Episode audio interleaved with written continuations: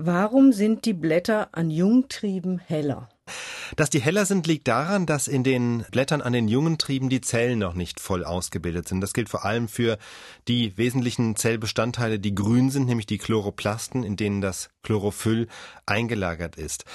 Warum sind die noch nicht ausgebildet? Das liegt daran, dass die Zellen zum Aufbau dieser Chloroplasten Nährstoffe brauchen, vor allem Eisen und Mangan. Und das bekommen sie vor allem vom Wasser, das sie über die Blätter ausdünsten. Jetzt ist es so, dass diese Blätter in der Regel klein sind und noch nicht so viel Wasser ausdünsten. Deswegen ziehen sie noch nicht so viele von diesen Nährstoffen aus dem Boden. Und diese Nährstoffe brauchen sie aber, um die Chloroplasten aufzubauen. Das heißt, es fehlt daran. Die Konsequenz ist, es sind noch nicht so viele Chloroplasten da, nicht so viel Grün in den Zellen und deswegen sehen die einfach blasser aus.